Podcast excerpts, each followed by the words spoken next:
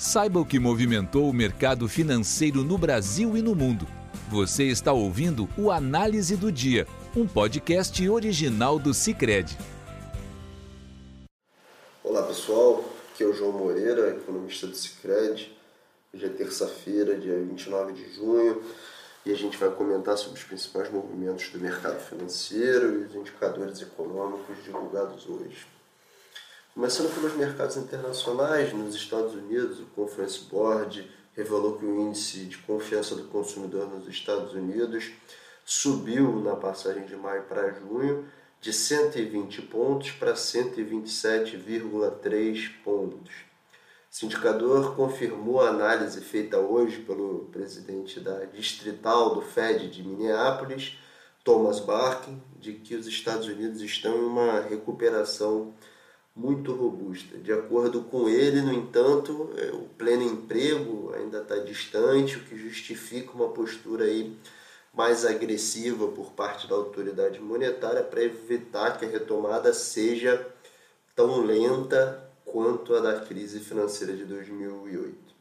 Na zona do euro, a Comissão Europeia divulgou o índice de sentimento econômico, que chegou a 117,9 pontos em junho, acima das projeções dos analistas e o maior patamar desde o ano 2000, aí, é, a, o sentimento econômico europeu em junho.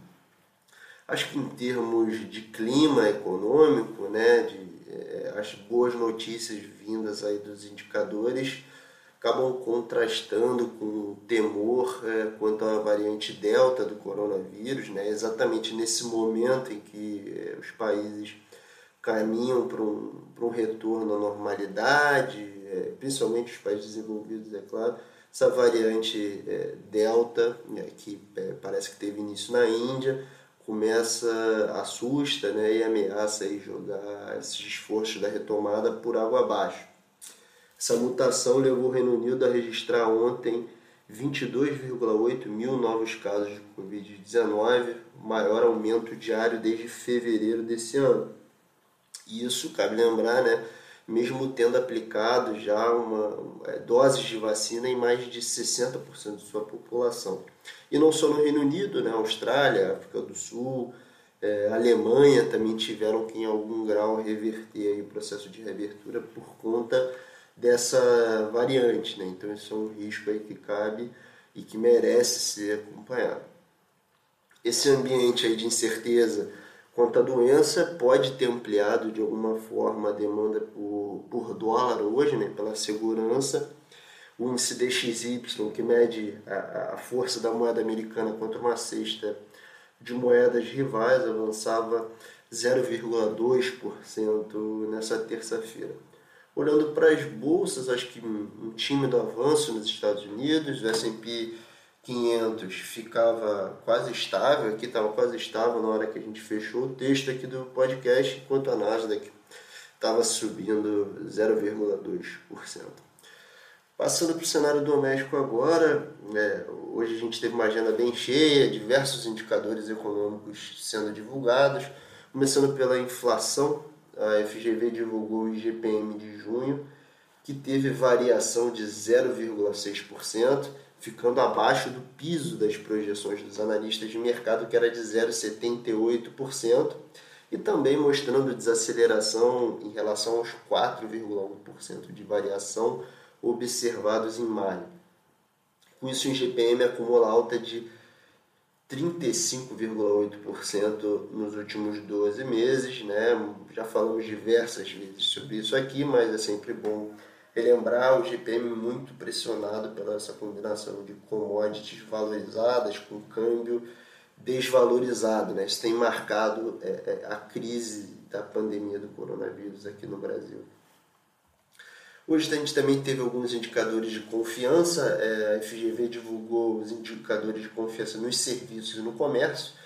Nos serviços, a confiança avançou 5,7 pontos na passagem de maio para junho, batendo 93,8 pontos, quase retornando ao patamar pré-pandemia.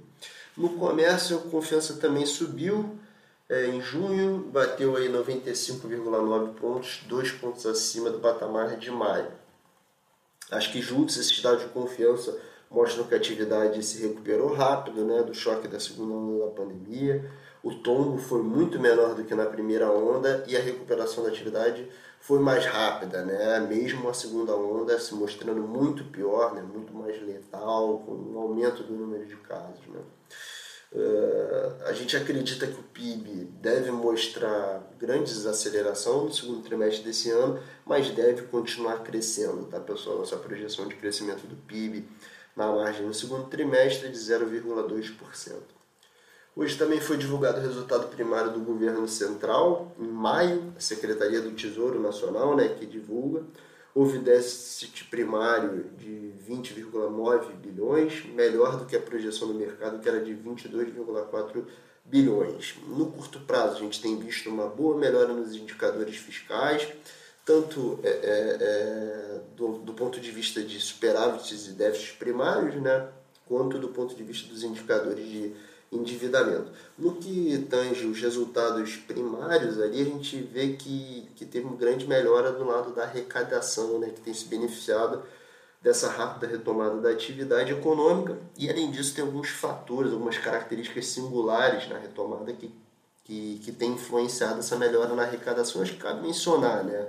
Por exemplo, essa crise ela teve é, um aumento da participação do emprego formal, é, então emprego carteira assinada em relação ao emprego informal. Né? Isso tende a gerar maior é, arrecadação. Além disso, a gente teve ganho de participação da, da indústria em relação aos serviços.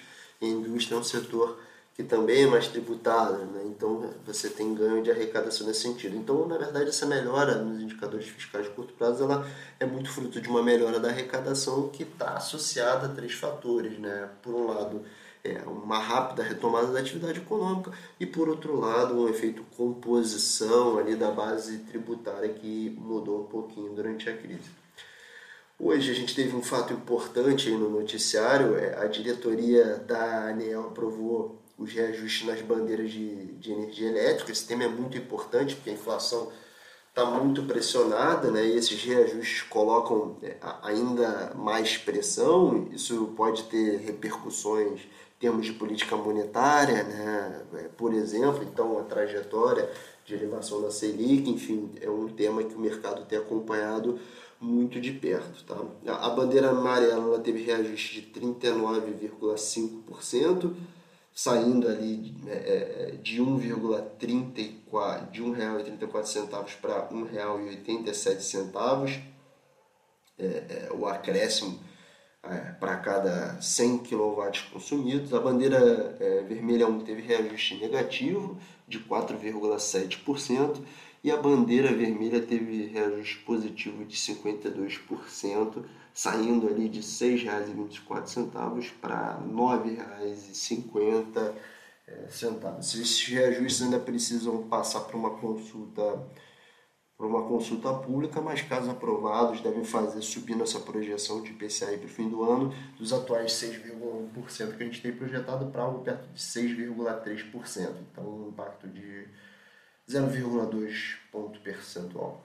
Apesar dessas elevações hoje, né, dessas notícias, os reajustes acabaram que foram melhores do que os piores cenários para a bandeira vermelha 2, principalmente, que alguns analistas é, tinham, né, e, e, até que os técnicos de governo tinham apontado. Né? Então, alguns analistas viram é, esses reajustes até como uma boa notícia hoje.